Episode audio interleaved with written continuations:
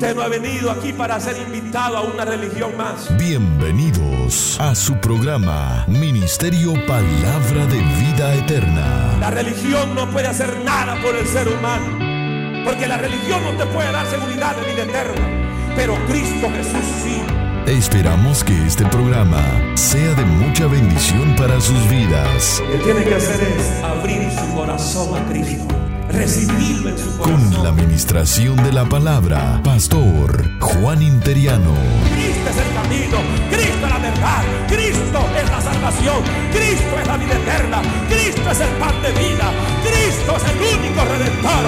A Él sea la gloria. Si lo cree, levante las manos y déle gloria al Señor.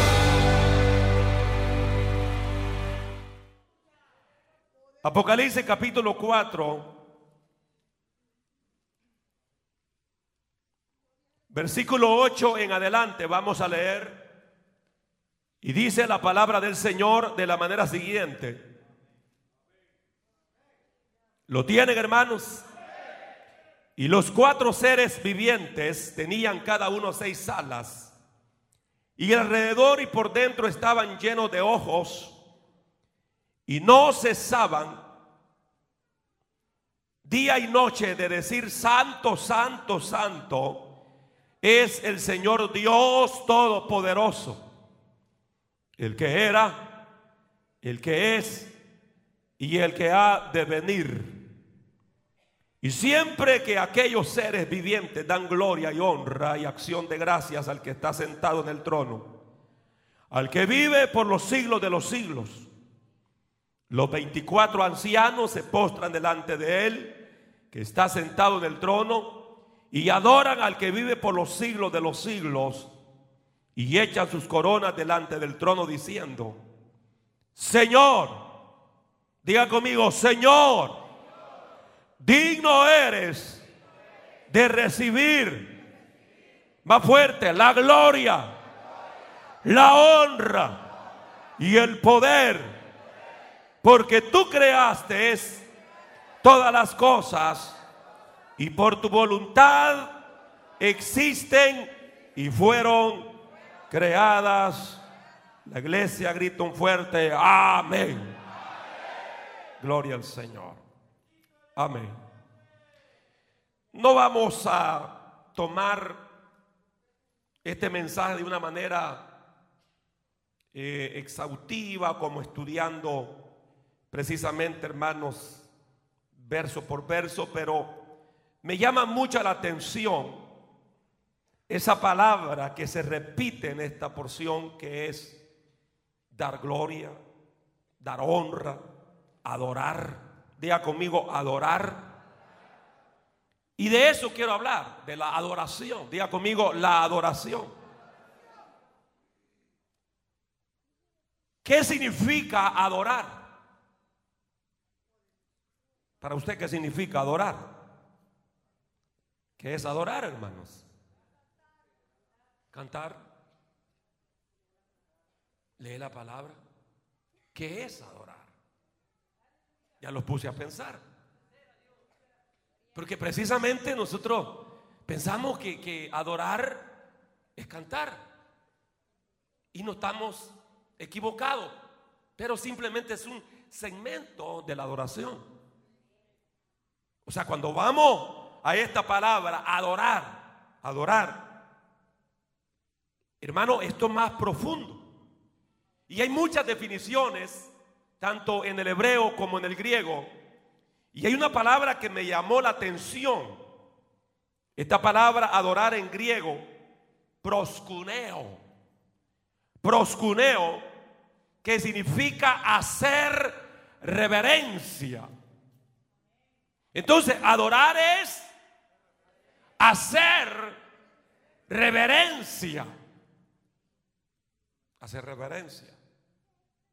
Por eso es que generalmente los cristianos, los varones sobre todo cuando estamos en un culto, si usamos sombrero nos quitamos el sombrero.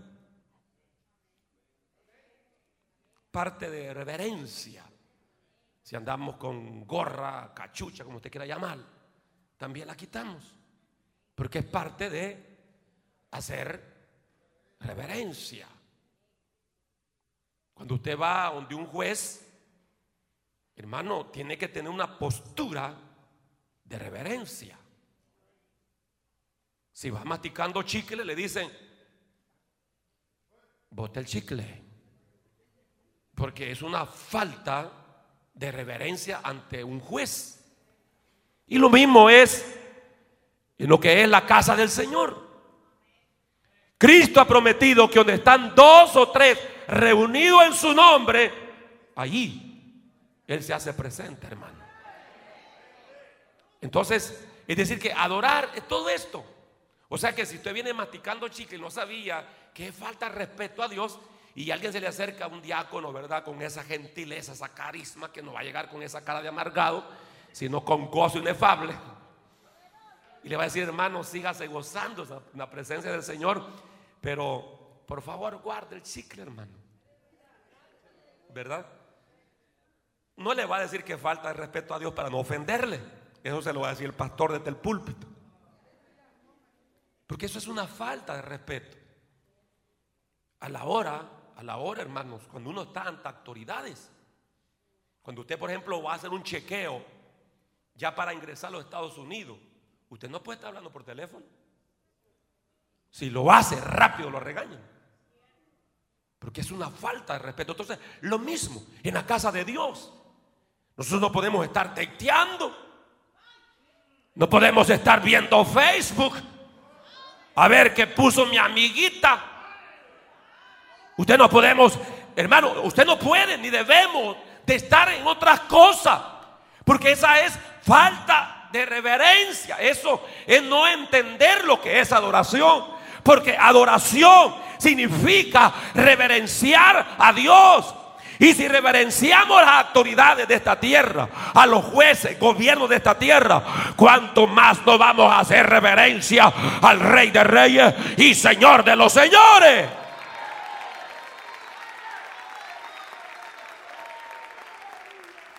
Yo tenía al inicio del ministerio un gran error que le decía a la gente que llegaba de visita, siéntese como en su casa, errado. Usted en su casa se puede sentar, mi amigo, mi amiga, mi hermano, mi hermana, con las patas arriba si usted quiere. Pero en la casa del Señor no. Y yo después aprendí, dije, no, tengo que decirle que se sienten como en la casa de Dios. Porque en la casa del Señor, hermanos, hay que tener esa reverencia a Dios. Entonces, mire por dónde vamos. Adorar. Entonces, Adorar es, ¿qué? ¿Hacer qué? Entonces no salga hablando de que el pastor interior se porta como que es coronel. ¿Ah? No salga diciendo, es que el pastor se la lleva bien delicado. No, esto no es cuestión del pastor. Esto es cuestión de que si tú y yo somos verdaderos adoradores, entonces vamos a reverenciar a Dios en nuestras vidas.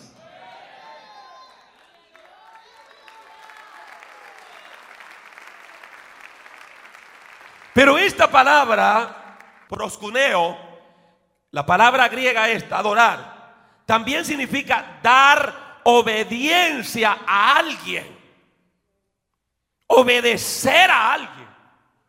En este caso, nosotros los creyentes somos exhortados a obedecer a quién? A Dios. Entonces una persona en desobediencia no es adorador. no es adorador. Adorador es el que obedece. Los que no tomaron la Santa Cena, ¿en qué andan pues? ¿En qué andan ustedes, hermanitos, hermanitas lindas? ¿En qué andan ustedes? ¿Obediencia? No. Desobediencia. Más vale que hoy se arrepienta. No, porque si la persona se queda que no toma la cena del Señor, anda gato encerrado. Anda gato escondido. Es mejor que venga, se arrepienta pues. Mire, yo traí un mensaje bien evangelístico, pero como no trajeron amigos, a ustedes les va a caer hoy. Le iba a hablar del poder redentor de Jesús. Ese es el tema. Y como no trajeron amigos, dije, no, entonces Señor, démosles a esto, les dije. Darle con todo, me dijo el Señor, ¿va? Nos llevamos bien con el jefe. Entonces, ¿cómo, cómo usted? O sea, ¿cuál es la actitud? Pues? No, ya se enojaron conmigo, ya, ya lo vi. Y se va a enojar más.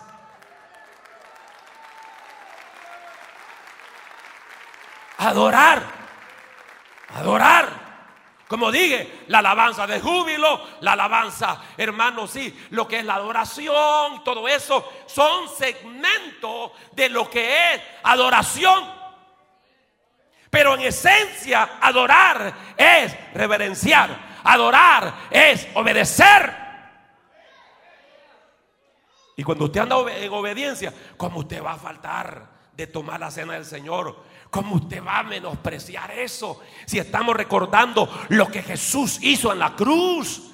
Este día la iglesia tendría que anhelarlo. Este día la iglesia tendría que estar en ayuno y oración, dándole gracias a Dios y venir a entregar acá y diciéndole, Señor, gracias porque me ha salvado, me ha redimido. Gracias porque por ese sacrificio hoy tengo vida eterna.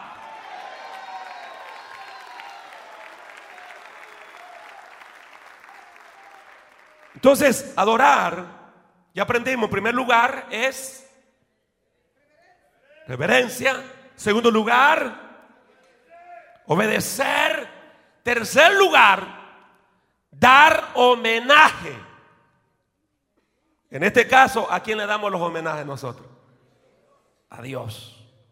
Y la Biblia habla mucho, hermanos, de la adoración. Mateo capítulo 2, versículo 2, eh, habla la Biblia cuando vinieron los reyes magos. Dice que entonces, eh, donde estaba ya el rey de los judíos, hablando del que había nacido, Cristo Jesús, porque su estrella hemos visto en el oriente y venimos a adorarle. Venimos a adorarle. Esa parte de adoración era parte de homenaje. Porque le trajeron, ¿qué le trajeron al Señor? Le trajeron regalos, incienso, mirra, oro. Que todo eso está representando precisamente, hermanos, los ministerios de Cristo. El incienso lo ocupaban los sacerdotes. Dentro de este homenaje, estos reyes estaban, hermano, profetizando, declarando de que Jesús era el sumo sacerdote. Pero también le trajeron mirra. Y ese homenaje de mirra estaba expresando que así como la mirra es triturada para, hermanos, eh, tenerse la esencia de ello, es decir, que así Cristo tenía que sufrir, padecer en la cruz, ser molido por nuestros pecados. Estaba hablando de la muerte de Cristo. Pero también le traen, le traen oro.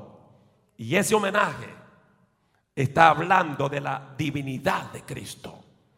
De la deidad de Cristo. Dice que venimos, dicen los reyes, a adorarle. adorarle. Y el Señor nunca rechazó la adoración porque Él es digno de ser adorado. Cuando adoraban a Pedro, a Juan, ellos mismos decían, no, no, no, no, pónganse de pie, que nosotros somos hombres como ustedes. Hay que adorar a aquel que está sentado del trono. Hay que adorar a Cristo. ¿Cuántos dicen amén?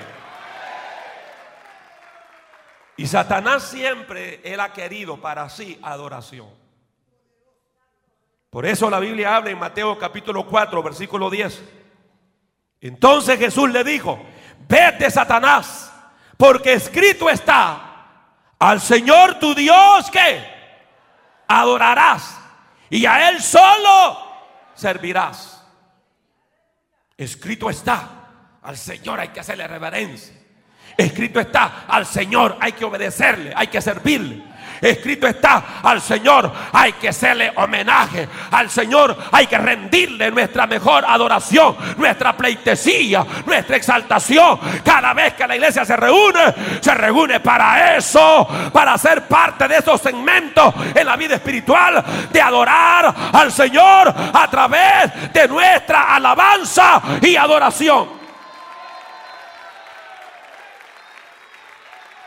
¿Cuántos dicen amén? ¿Cuántos dicen amén? Por eso es que dice la porción que leímos que los 24 ancianos se postraron delante del que estaba sentado en el trono y adoraban al que vive por los siglos de los siglos. Y echaban sus coronas delante del trono diciendo, digno eres, Señor, de recibir la gloria, la honra y el poder digno eres. Entonces, la adoración, hermanos, está, escuche bien, está relacionada con aquellas áreas de nuestras almas que impiden reflejar la vida de Jesucristo en nosotros. Es decir, que tiene que haber esa entrega. Esa entrega de aquellas áreas que están afectando nuestra comunión con Dios. Ese es un buen principio de un adorador. Que usted sabe que hay áreas en su vida. Hay un ejemplo, un ejemplo nada más. Todavía usted consulta al brujo. Ese es un ejemplo.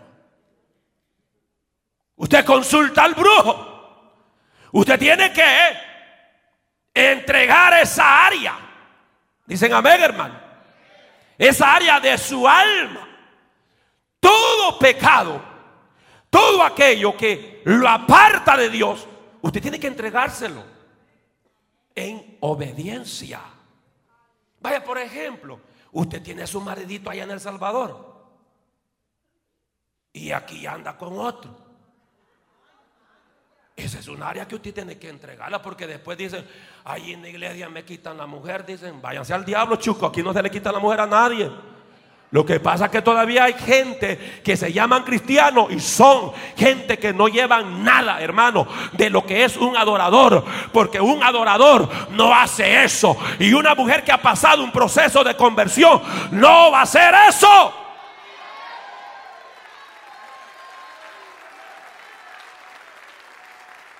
A su nombre. A su nombre. A su nombre. Entonces, eso es adorar. Entregar esas áreas. ¿Qué es lo que le está impidiendo a usted? Servirle al Señor. ¿Qué es lo que le está impidiendo? ¿Ah? ¿Quiere en verdad adorar a Dios? Entregue esas cosas. Entregue esos vicios. Entregue esos placeres. Entregue todas esas cosas que no agradan al Señor. El nivel más elevado del cual podemos hablar respecto a la adoración es el que involucra todo nuestro ser, espíritu, alma y cuerpo, rendidos, consagrados al único sabio Dios. Eso es adorar, eso es ser un adorador, entregado todo al Señor. No como creyentes que tienen un pie en el mundo y otro en el Evangelio. No como creyentes, hermanos, que supuestamente son cristianos, pero cuando vemos su testimonio, dan mucho que desear. Ay, ay, ay, qué silencio, hermano. Entonces decir que, que, la adoración está más ligado a esos actos, actitudes o las decisiones que diariamente nosotros tomamos. Es decir, hermano, que Fíjese bien que, la adoración tiene más que ver con el momento que estamos acá. Hello. Porque la mayoría de decisiones no las tomamos en el culto. No las tomamos dentro del edificio donde nos reunimos. La mayoría de decisiones las tomamos a dónde? Fuera del edificio. Me estoy dando a entender, hermano. Entonces, pero allí es, como le digo, esto está ligado más más a nuestro comportamiento, Está ligado más a nuestra forma de ser, a nuestra conducta, a nuestros actos. Por eso, 1 Samuel capítulo 15, versículo 22 dice, porque hemos estado aprendiendo, claro, es importante cantarle al Señor con todo el corazón las alabanzas de júbilo y hacerlo con entrega, con pasión, que cuando llegue el momento de adorar, hermano, lo hagamos con esa entrega, con esa pasión. Pero hay algo más relevante que eso. Primera de Samuel 15, 22, la Biblia dice, más le agrada al Señor que se le obedezca. En otras palabras, mire hermano, aquí uno se puede derretir brincando, pero si son un rebelde desobediente, a Dios no le mueven ni una uña a eso. Estaba caliente, hermano. Más le agrada al Señor que, ¿qué? ¿Qué, qué hermanos? Que se le obedezca.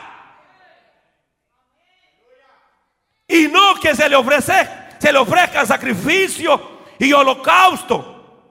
Dice la Biblia, vale más obedecerlo y prestarle atención que ofrecerle sacrificio y grasa de carneros. Lo que la Biblia está diciendo es precisamente lo que estamos hablando. O sea, la adoración va más allá. Como dice aquel hipnólogo, ser cristiano es ser algo más que levantar las manos, que venir a la iglesia, que andar una Biblia. Ser cristiano es algo más, hermano. Es algo más. Y eso es lo que está marcando aquí la Biblia. La obediencia. Cuando usted lee Proverbio 21.3 dice, practica la rectitud y la justicia, pues Dios prefiere eso que los sacrificios. Practica la rectitud, sé recto, sé justo, sé equitativo. Eso es adoración. Andar en rectitud es adorar. Andar en obediencia es adorar. Hello. Hello. ¿Vine a predicarle a alguien o me voy?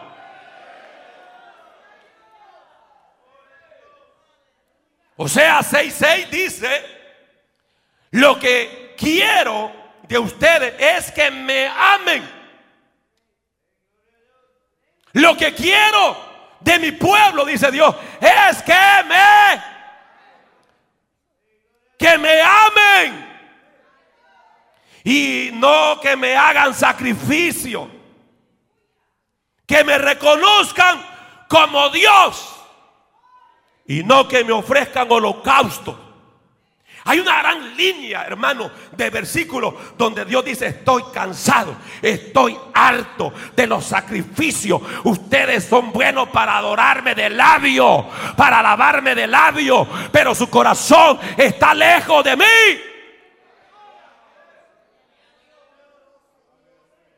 Pastor, pues ya no voy a gritar, no grite. Y si anda rebelde, ¿para qué grita pues? Y si anda en desobediencia, ¿para qué grita?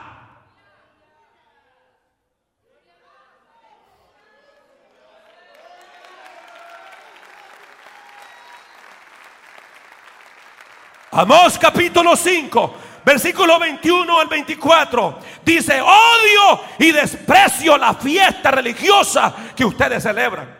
Me disgustan sus reuniones solemnes, sus cultos. No quiero los holocaustos que ofrecen en mi honor, ni sus ofrendas de cereales. No aceptaré los gordos becerros de su sacrificio de reconciliación Mire lo que dice, alejen de mí el ruido de sus cantos. Alejen de mí eso, esa bulla, aléjela. No quiero oír el sonido de sus arpas. No quiero oír el sonido de sus orquestas.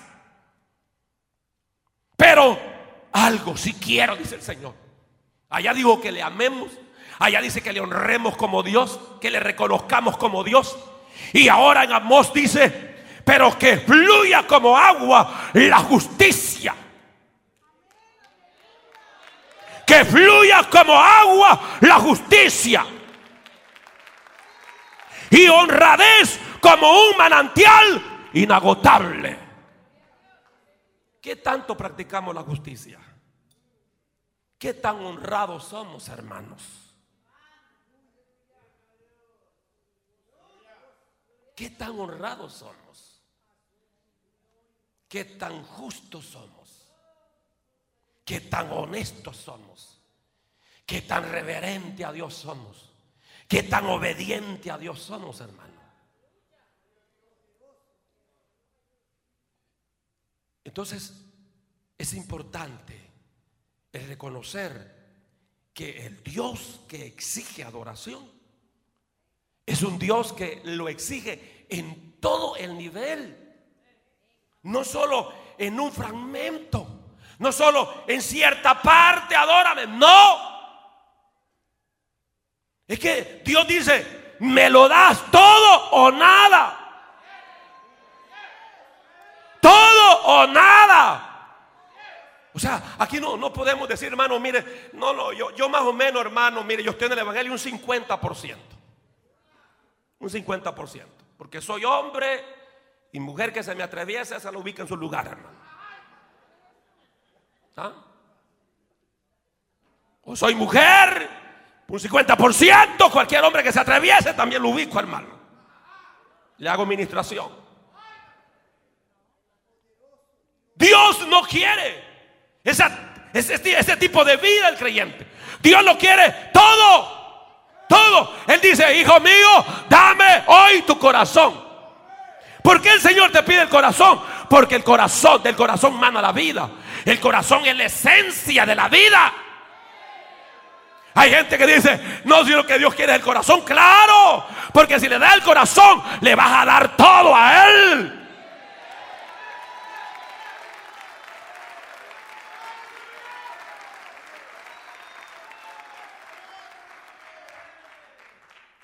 Pero para que se alegren los que ya se enojaron.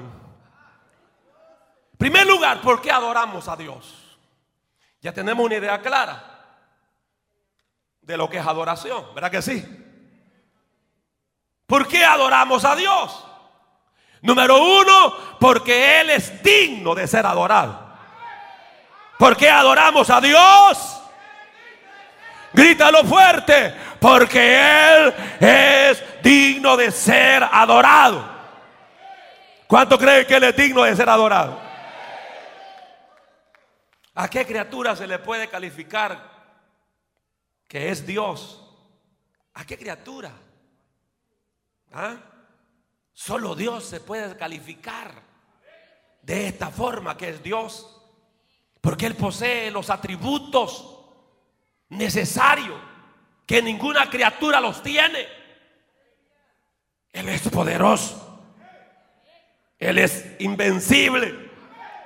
Él es eterno. Él no envejece. Él no es enferma. Él no envejece. Él no se debilita. Él es el que es, el que era y el que ha de venir. Él es el todopoderoso.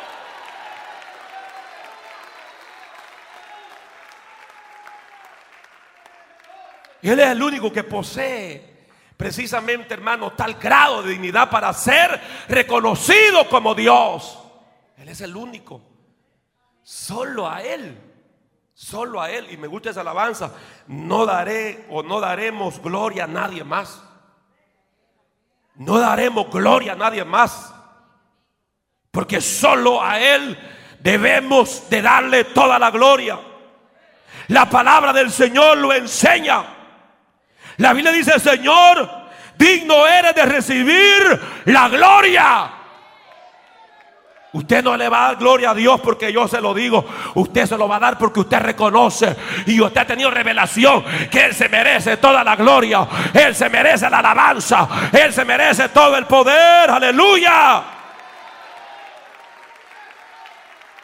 Porque tú creaste todas las cosas y por tu voluntad existen y fueron todas creadas.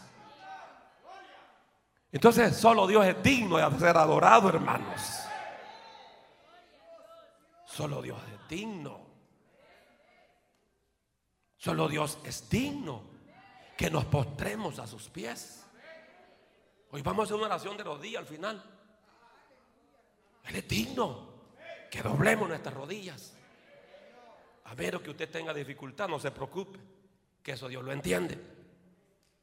Entonces, ¿por qué adoramos a Dios? Número uno, porque Él es que digno. Mire, hermanos, si toda la iglesia celebramos los cultos a Dios así, donde anduviéramos en esa obediencia, dentro del culto, fuera del culto, en el edificio, fuera del edificio, ¿ah? los cultos fueran diferentes. Segundo lugar, adoramos a Dios para atraer su palabra, su voz. Primer lugar, dice que adoramos a Dios. ¿Por qué? Porque Él es digno. Segundo lugar, para atraer su voz, su palabra. La gran necesidad de la iglesia no es el dinero, hermano. La gran necesidad de la iglesia es atraer la presencia de Dios y con ella su voz. Lo que más usted y yo necesitamos es oír a Dios. Oír a Dios. Por eso usted venga atento a oír la palabra de Dios. Y cada vez que Dios te confronte, no te enojes con el predicador. Dios te está hablando. Porque para eso nos reunimos, para adorarle, para oír su voz, para oír su palabra. Nos guste o no nos guste. Para eso le adoramos en este lugar.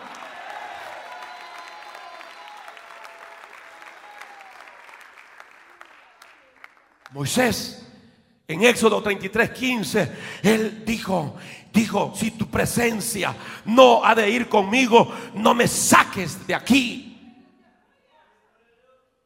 Porque Moisés sabía que si Dios le acompañaba, Dios le iba a hablar, Dios le iba a dirigir, Dios iba a pelear sus batallas.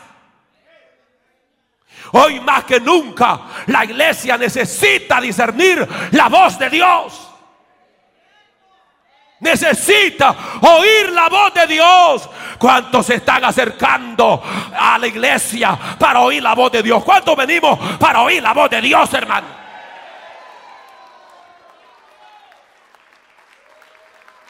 Para eso venimos. Los profetas tenían una práctica común en el Antiguo Testamento. Y es de que ellos utilizaban la música, la música para profetizar, para que la voz de Dios se escuchara. Porque la música hermano, dentro de lo que es en ese segmento de adoración, en esa parte de adoración, es muy importante. Es muy importante. Y por eso es de que usted va a leer en muchos pasajes en la Biblia donde en medio de la música, del cántico, venía la palabra de Dios, venía la voz de Dios. Y eso es lo que necesitamos en nuestros cánticos, los devocionales, no es para esperarlo, hermano, a usted que llega tarde. Los devocionales son parte de los segmentos de adoración a Dios. Porque todo lo que hacemos dentro del culto y fuera del culto, si lo hacemos dentro del marco bíblico, estamos adorando al Señor. Todo, todo. Desde el momento que entramos, hermano. Y entramos a la iglesia y entramos al culto y comenzamos a alabar al Señor ah, con los cánticos alegres. Y usted lo hace con todo el corazón. Usted no lo hace para apoyar a los hermanos que están dirigiendo. Usted lo hace porque sabe que el Señor es digno de suprema alabanza. El Señor es digno de ser alabado. El Señor es digno de ser exaltado. Y qué hermoso es llegar a un pueblo donde tiene revelación de lo que es la alabanza, de lo que es la adoración. Los cultos no son fúnebres, los cultos no son muertos, los cultos no son apagados. Los cultos traen descensos de la gloria de Dios. Dicen amén, hermanos. Por eso Cuando usted lee Juan capítulo 4, versículo 24, note que el Señor nos da una profunda revelación de lo que el Padre busca. ¿Qué es lo que busca el Padre? ¿Qué busca? Adoradores. Proscuneo. Adorar. Obedecer. Dios busca obedecedores. Estamos aquí, iglesia. Entonces, si Dios busca adoradores, es porque no hay, hermano. ¿Qué cuesta hallar un hermano entregado? Entregado a Dios, enamorado de Dios, apasionado de Dios. ¿Ah? Fácil ver a un hombre que se le quebranta a una mujer hasta se la rodilla. ¿Ah? Le llora, exacto. Pero, pero qué difícil, qué difícil, hermano. Es encontrar muchas veces dentro de la iglesia del Señor gente verdaderamente que le ama al Señor, que le obedece al Señor, que le sirve al Señor, que le adora en otras palabras al Señor. Llega momento de los cánticos, hay gente tan distraída, hermano, que no saben lo que están haciendo. ¿Ah? Que no saben. Porque si usted entendiera, usted lo hiciera con mayor entrega.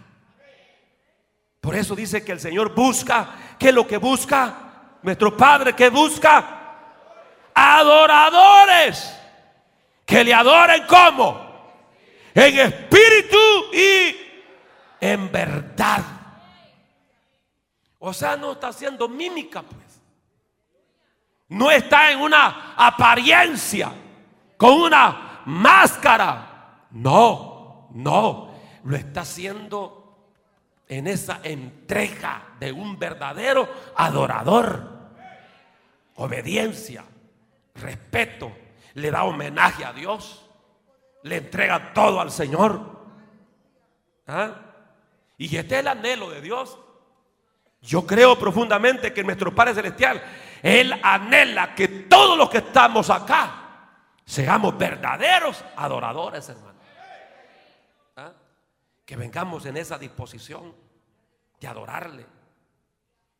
Sobre todas las cosas, nuestro Dios desea tener hijos adoradores que le exalten, que le den gloria, que vivan para Él en espíritu y en verdad, que exaltemos su nombre. Él se regocija cuando nosotros le adoramos amorosamente. Él se alegra, Él haya contentamiento cuando hay un pueblo que le adora.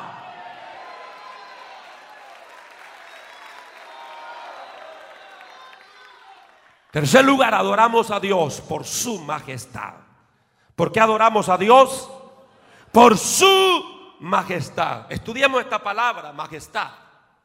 Majestad lo que significa es realeza. Diga conmigo, realeza, grandeza, señorío. Y eso lo tenemos en Dios.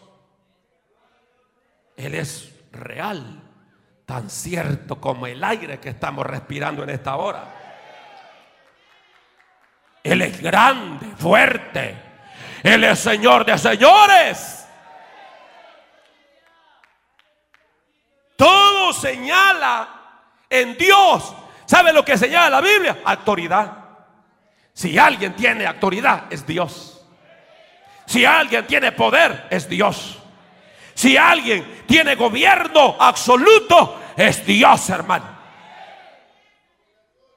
Él tiene el primer lugar en todo dominio. Sean reinos visibles e invisibles, todo está bajo su control, bajo su señorío. El diablo tiene que obedecerle, los demonios tienen que obedecerle. Todo está bajo el control del señorío de Cristo. Por eso le adoramos por su majestad, le adoramos por su grandeza, le adoramos por su poderío, le adoramos por su autoridad, le adoramos por su gobierno absoluto.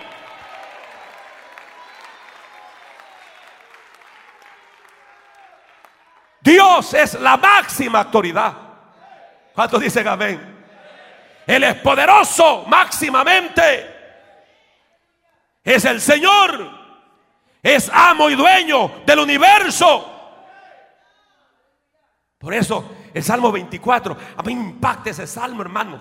Ese salmo nos dice cosas tan hermosas. Ese salmo 24, donde dice de Jehová es la tierra y su plenitud, el mundo y los que en él habitan, porque él la fundó sobre los mares y la firmó sobre los ríos. ¿Quién subirá al monte de Jehová? ¿Y quién estará en su lugar santo? ¿Quién es? El limpio de manos y puro de corazón. El que no ha elevado su alma a cosas vanas, ni jurado con engaño. Él recibirá qué? Bendición de Jehová y justicia del Dios de salvación. Tal es la generación de los que le buscan, de los que buscan tu rostro, oh Dios de Jacob. Alzad, oh puerta, vuestras cabezas. En otras palabras, alzad, iglesia, vuestra cabeza. Alzaos vosotras puertas eternas. Alzaos, iglesia del Señor. Dice acá y entrará el rey de qué? De gloria. ¿Quién es este rey de gloria? Jehová el fuerte y valiente. Jehová el poderoso en batalla. Alzad, oh puertas, vuestras cabezas. Y alzaos vosotras puertas eternas. Y entrará el rey de gloria. ¿Quién es este rey de gloria? Jehová de los ejércitos. Él es el rey de gloria. ¿Cuántos pueden darle 30 segundos de alabanza al rey de gloria ahora? Vamos que se escuche.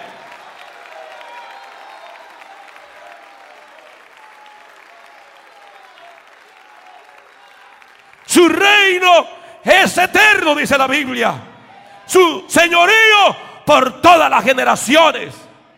Por lo tanto, lo mejor para Dios. Dios nos ha dado lo mejor a nosotros. Nos dio a su único hijo. Dios nunca te da lo inservible. Dios te da lo mejor. Dicen amén. Y nosotros en adoración tenemos que darle lo mejor a Dios.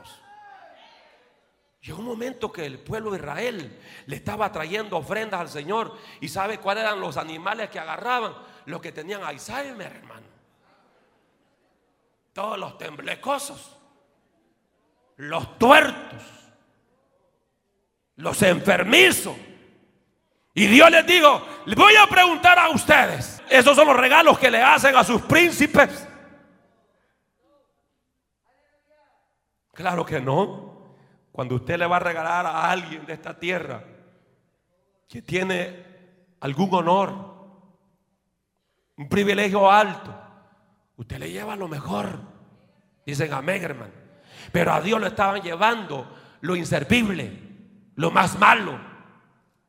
Y Dios dijo, no, no puede ser posible, porque Él se merece lo mejor. Tenemos que darle lo mejor a Dios. Lo mejor de nuestra vida, lo mejor de, la bendición que Él nos da, tenemos que dárselo en adoración a nuestro Dios. Dicen amén, hermanos. ¿Cuántos creen que lo mejor es para Dios?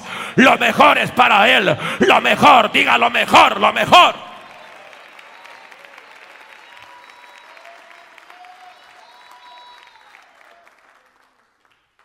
O sea, la adoración más excelente debe ser brindada, dada, entregada, reconociendo que lo mejor, lo más grato y lo más especial de cada uno de sus adoradores debe de ser para Él.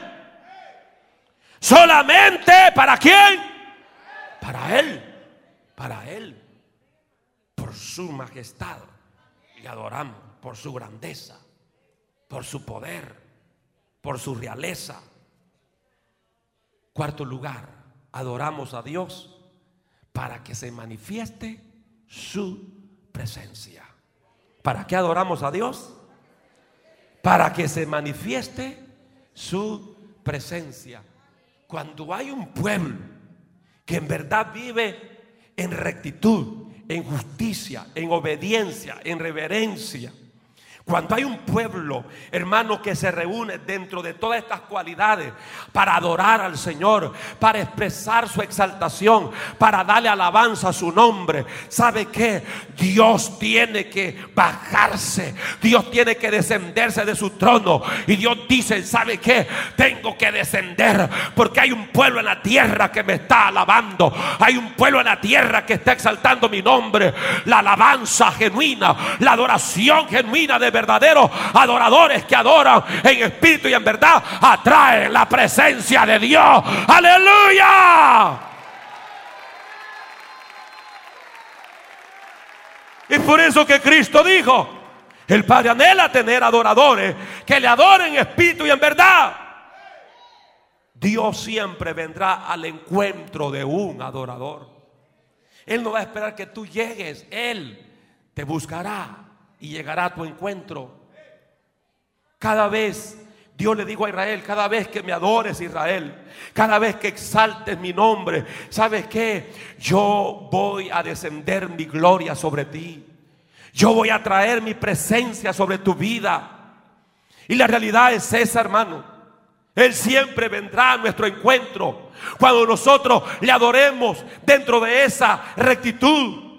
Su presencia que es maravillosa, que es hermosa, se va a manifestar siempre donde se le adore con entendimiento.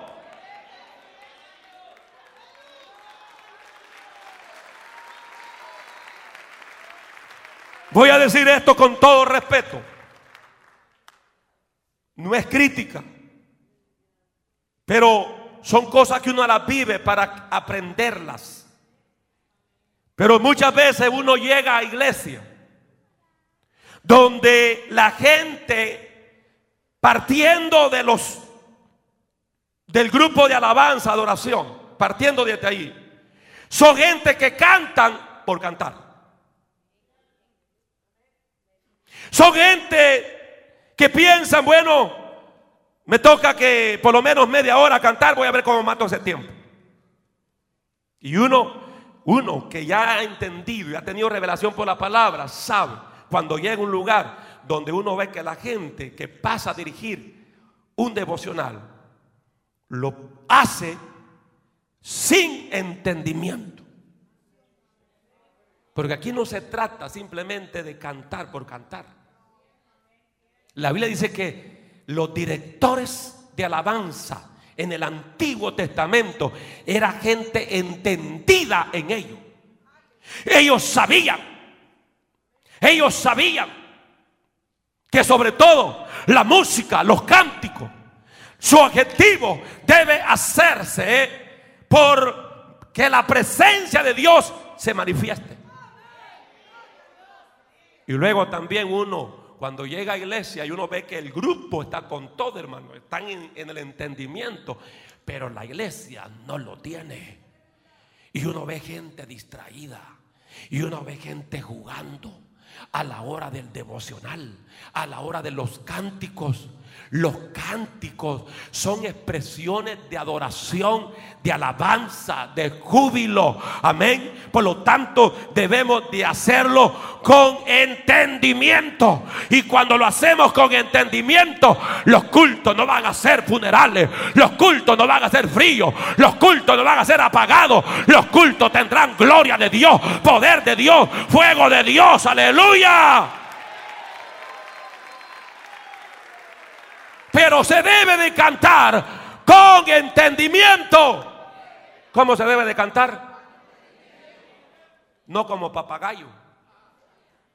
Papagayo canta y ese no sabe lo que canta. ¿Qué cree que Eso es todo. Él no sabe que canta. No, los creyentes tenemos que saber, hermano. Por ejemplo, ¿cómo usted va a estar de una forma trivial? Cuán grande es Él Cuán grande es mi corazón.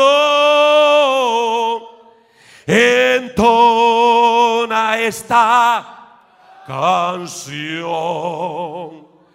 Cuán grande es Él, cuán grande es Él. ¿Cómo usted lo va a hacer trivial? ¿Cómo usted lo va a hacer por salir de un compromiso?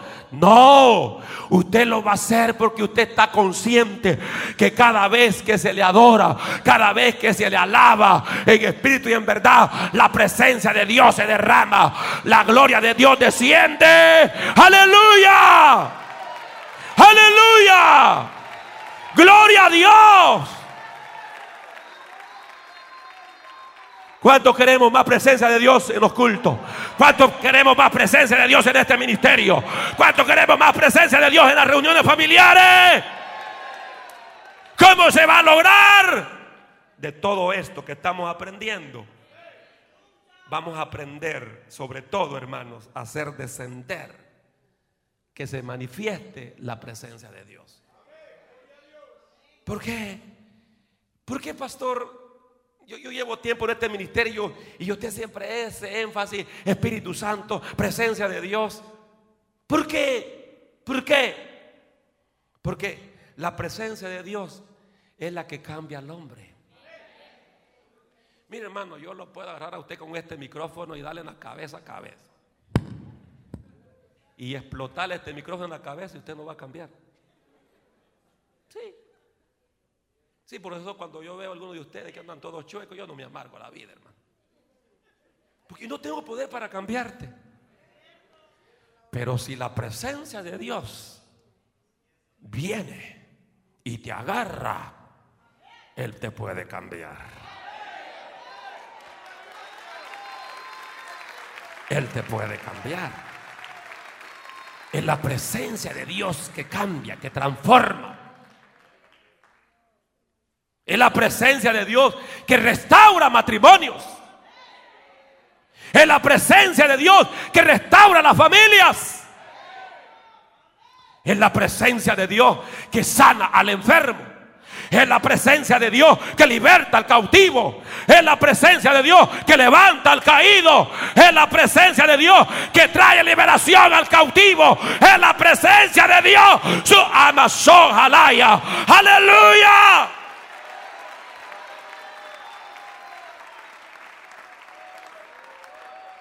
Amados hermanos, una de las cosas que más tenemos que amar nosotros es la presencia de Dios. ¿Qué es lo que más tenemos que amar, hermanos? ¿Qué es lo que más tenemos que amar, hermanos? Me lo pueden gritar fuerte. ¿Qué es lo que más tenemos que anhelar? Amar y buscar qué? La presencia de Dios. La presencia de Dios. No se te olvide, hermano la presencia de Dios. Porque si lo tenemos a Él, lo tenemos todo. Tenemos su presencia. No nos faltará nada. En Él estamos completos. Eso es lo lindo. Por eso tenemos que anhelar, anhelar en el Antiguo Testamento hubieron hombres como David, como ese hombre, hermano, lloraba por la presencia de Dios, anhelaba y lloraba y decía, Señor, no aparte de mí tu presencia. No aparte de mí tu Santo Espíritu. No la aparte. Porque cuando tu presencia se aparta, Señor, todos mis huesos se envejecen más rápido y me duele. Cuando tu presencia se aparta, Señor, ya no hay delicias para mi vida. Porque solo en tu presencia hay gozo. Solo en tu presencia hay regocijo. Solo en tu presencia hay delicias a tu diestra. Solo en tu presencia hay plenitud de gozo. Solo en tu presencia respiro paz. Solo en tu presencia lo tengo todo. Alguien puede alabar a Dios. Aleluya. Aleluya. ¿Cuántos creen que necesitamos más la presencia del Señor? Por eso David decía en el Salmo 42, como el siervo busca por las aguas, así como el venado busca por las aguas, Señor, así mi alma clama por ti, mi alma tiene sed del Dios vivo. ¿Cuándo va a ser ese momento? Decía David que voy a venir ante su presencia para presentarme delante de él. Era un hombre que anhelaba la presencia, amaba la presencia. Y eso es lo que tenemos que hacer todos los servidores y toda la iglesia y todo aquel que es hijo de Dios. Tiene que amar su presencia, tiene que anhelar su presencia. No debe de conformarse de ser un creyente seco, vacío, hueso seco. No, tiene que anhelar vivir en la presencia de Dios. Aleluya. ¿Cuántos, cuántos, cuántos se están convenciendo que debemos de amar más su presencia? A su nombre. A su nombre. Finalizo. Adoramos a Dios para que descienda su gloria.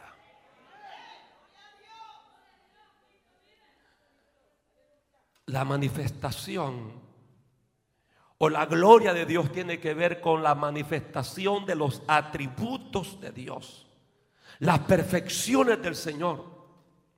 Es decir, que su gloria tiene que ver con esa excelencia, manifestaciones poderosas.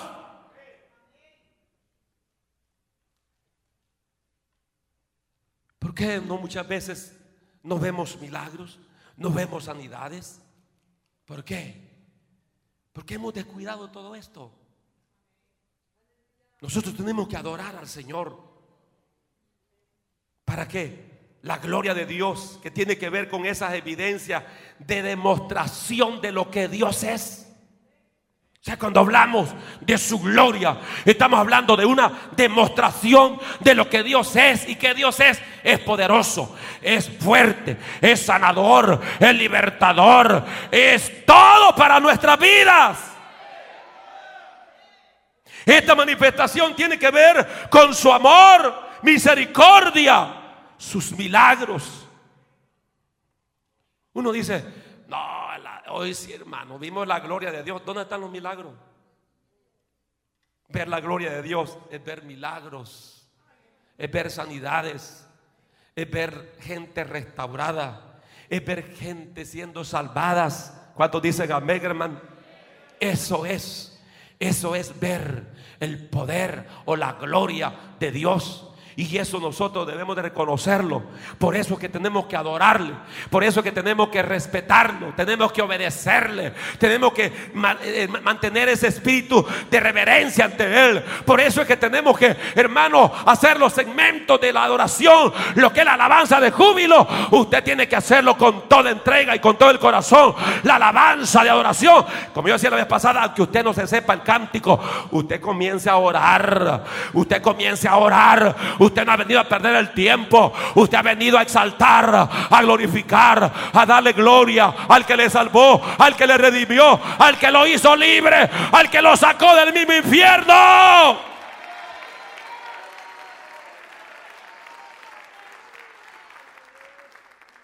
En Juan 11:40 Jesús dice estas palabras.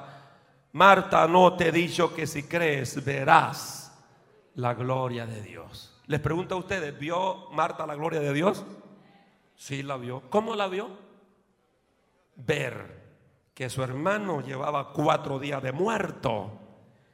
Y el Señor le dijo, Lázaro, sal fuera. Lázaro, sal fuera. Y a esa voz, Lázaro fue resucitado. Eso es la gloria de Dios. Ver sus manifestaciones. Ver esas cualidades y atributos de Dios. Hoy vamos a orar por los enfermos. Y yo creo que la gloria de Dios puede descender. Porque para eso nos vamos a reunir en este lugar y en todo lugar que le demos culto al Señor, nos vamos a reunir en primer lugar para eso. Amén. Para darle toda la gloria a Él en nuestra adoración, nuestra alabanza. Amén. Para hacer descender su presencia y para ver la gloria de Dios. Cuando dicen amén, hermano. Porque la adoración, la adoración traerá su manifestación quiere que Dios se manifieste? ¿Cuánto quieren que Dios se manifieste? ¿Cuánto quieren que Dios se manifieste? ¿De verdad lo anhelan? ¿De verdad lo quieren? Entonces cada vez que vengamos a la iglesia, vengamos con ese propósito de adorar al Señor porque Él es digno de ser qué? De ser alabado. Cada vez que vengamos a la iglesia, tenemos que adorarle con el propósito de oír su voz. Si Dios no te habla, preocúpate. Si Dios te habla, alégrate. Aunque te duela, alégrate. Porque cuando Dios habla, habla para bendecirnos. Cuando vengamos a nuestros cultos, vamos a adorar a Dios reconociendo que Él no es cualquier cosa. Él es majestuoso. Él es poderoso. Él es glorioso. Él es eterno. Él es invencible. Él es creador de los cielos y la tierra. Él es todopoderoso, dije, a su nombre.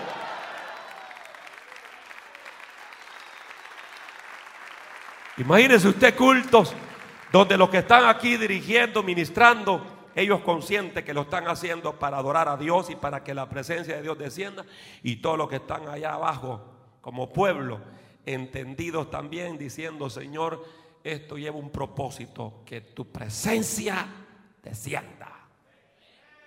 ¿Ah? Y luego dice, no, yo, yo he llegado al culto porque Señor, yo quiero, yo quiero ver tu gloria. Yo quiero ver tu gloria. Y usted viene con toda esa proyección en su mente. ¿Qué es lo que Dios va a hacer, hermano? Dios se va a manifestar como nunca se ha manifestado en medio nuestro. Yo quiero eso. ¿Cuánto quieren eso, hermano? ¿Cuánto quieren traer la mejor adoración cuando vengamos a la iglesia y también vayamos en la mejor adoración cuando salgamos de nuestros edificios donde adoramos al Señor? ¿Cuánto queremos eso? Aleluya. Y no daremos gloria a nadie más. Jesucristo, Jesucristo es el digno de toda adoración. Aleluya, aleluya. Vamos a practicar por unos dos minutos lo que hemos aprendido en esta hora. Recuérdese que no todo queda aquí. La mayor parte está afuera a través de sus actos, conductas, decisiones que usted va a determinar. Aleluya. Vamos a cantar esa alabanza en forma suave. Gloria al Señor. Y no daremos gloria a nadie más. Y no daremos gloria a nadie más. Vamos a ver si usted ha entendido lo que hemos aprendido en esta hora. Si usted ha entendido, usted lo va a hacer hoy y siempre. De este segmento de adoración, hacerlo con entrega, con amor, con pasión con entrega, con el corazón, con todo su ser, espíritu, alma y cuerpo. Aleluya. Aleluya. Si lo puede proyectar, hermana, proyectelo. Gloria al Señor. Porque usted lo puede cantar con todo el corazón, aún si no lo sabe, hermano. Pues leyéndolo, usted lo puede hacer. Usted lo puede hacer. Todo depende que usted lo haga con todo su corazón con todo su ser. Una vez más, con todo el respeto que usted se merece, la alabanza no es para esperar a los hermanos que tuvieron atraso y llegan tarde. La alabanza es parte, segmento de adoración. Es parte, segmento de adoración. Por lo tanto, tenemos que venir con esa disposición. En otra ocasión vamos aprender lo que son posiciones. Posiciones. A Dios se le puede adorar de rodillas. A Dios se le puede, se le puede adorar con la cabeza inclinada. A Dios se le puede adorar con las manos levantadas. Todo depende del director, del director. Si el director dice inclina tu rostro, inclínalo. Si el director te dice cierra tus ojos, cierra tus ojos. Si el director de alabanza te dice levanta tus manos, como hoy te digo, levanta tus manos. Vamos a cantarle al Señor, aleluya, esa alabanza.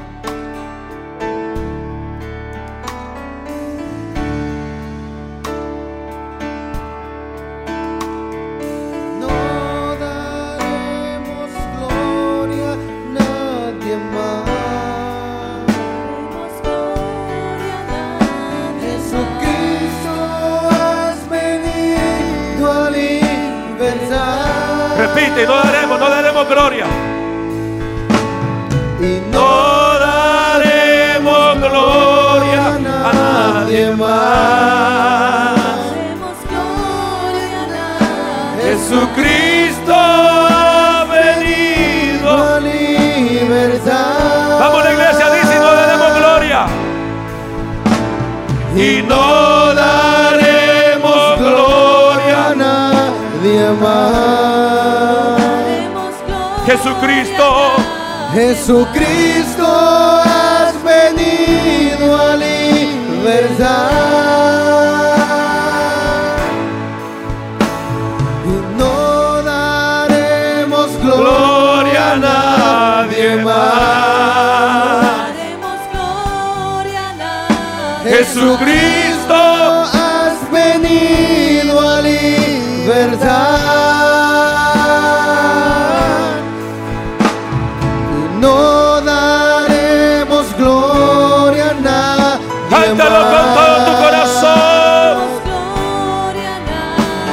Jesucristo has venido a libertad.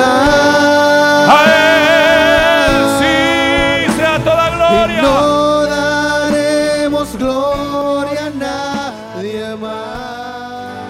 Quiero en esta hora rápido. Cantamos esa alabanza. A Dios sea la gloria en este lugar. A Dios sea la gloria en este lugar. Cantamos esa alabanza. Y aquellos que llegaron enfermos. Aquellos que llegaron enfermos. Crean que la gloria de Dios va a descender para tocarte y sanarte. Vamos a cantar esa alabanza. Vamos a cantar esa alabanza, Dios sea la gloria. Vamos a cantar esa alabanza, Dios sea la gloria. Entiendo, cuando una alabanza no la sabemos es difícil. Sin la proyección cantarla. Yo le entiendo eso. Pero cuando usted sabe la alabanza, expréselo con todo su corazón. Dios sea la gloria.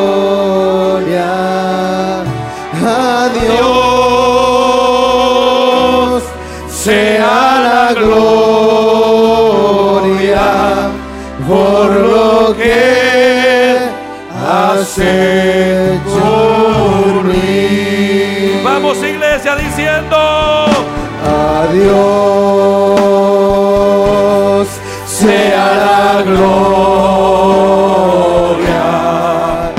A Dios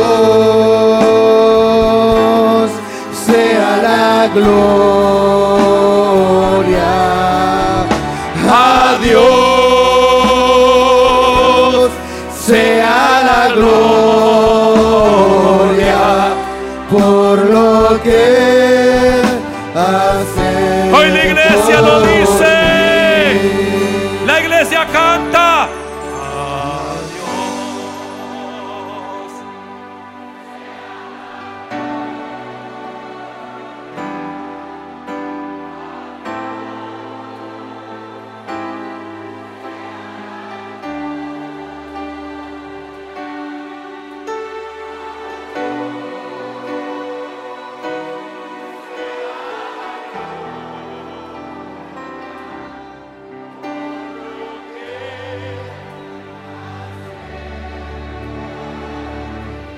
Con entendimiento decimos.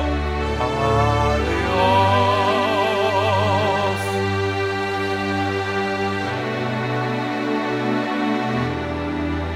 Adiós. Sea la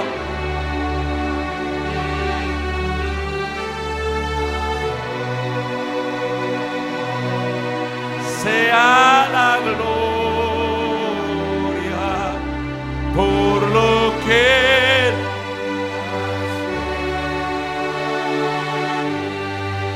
mientras estamos cantando esta alabanza aquellas personas que necesitan una sanidad de parte de Dios pasen corriendo en esta hora pasen corriendo queremos orar por usted aquellos que necesitan una sanidad que necesitan un milagro La iglesia haciendo descender la presencia de Dios. La iglesia haciendo descender la gloria de Dios con su alabanza, con su adoración.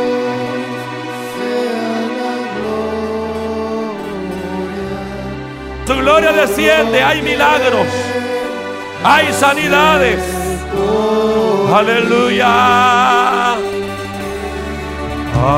Adiós. Amazojalaya. La iglesia adorando, la iglesia adorando. La iglesia adorando. Yo te voy a ungir con aceite en el nombre de Jesús.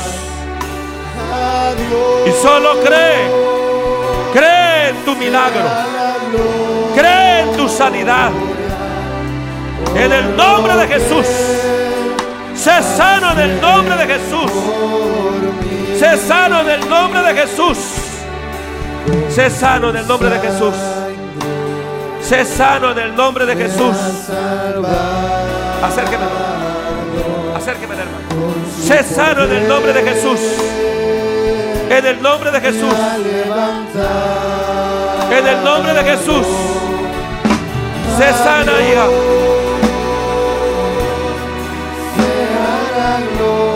Levanta tus manos, hija. Recibe tu milagro, tu sanidad. En el nombre de Jesús de Nazaret. En el nombre de Jesús. Declaramos la gloria del Señor en este lugar. En el nombre de Jesús. En el nombre de Jesús. En el nombre de Jesús. En el nombre de Jesús de Nazaret. Quebrantamos toda dolencia de tu cuerpo, toda enfermedad. Fuera. En el nombre de Jesús de Nazaret. Se va fuera toda dolencia, toda enfermedad. En el nombre de Jesús. Toda pestilencia, toda enfermedad se va fuera. En el nombre de Jesús de Nazaret. Fuera. Fuera toda enfermedad. Fuera en el nombre de Jesús. Ahí está. Irraba Samalaya, Samalaya. Irrabaya, Sojalaya. Aleluya. Fuera en el nombre de Jesús. Fuera en el nombre de Jesús. Fuera en el nombre de Jesús. Fuera. Se va fuera toda dolencia. Toda enfermedad fuera. Fuera en el nombre de Jesús.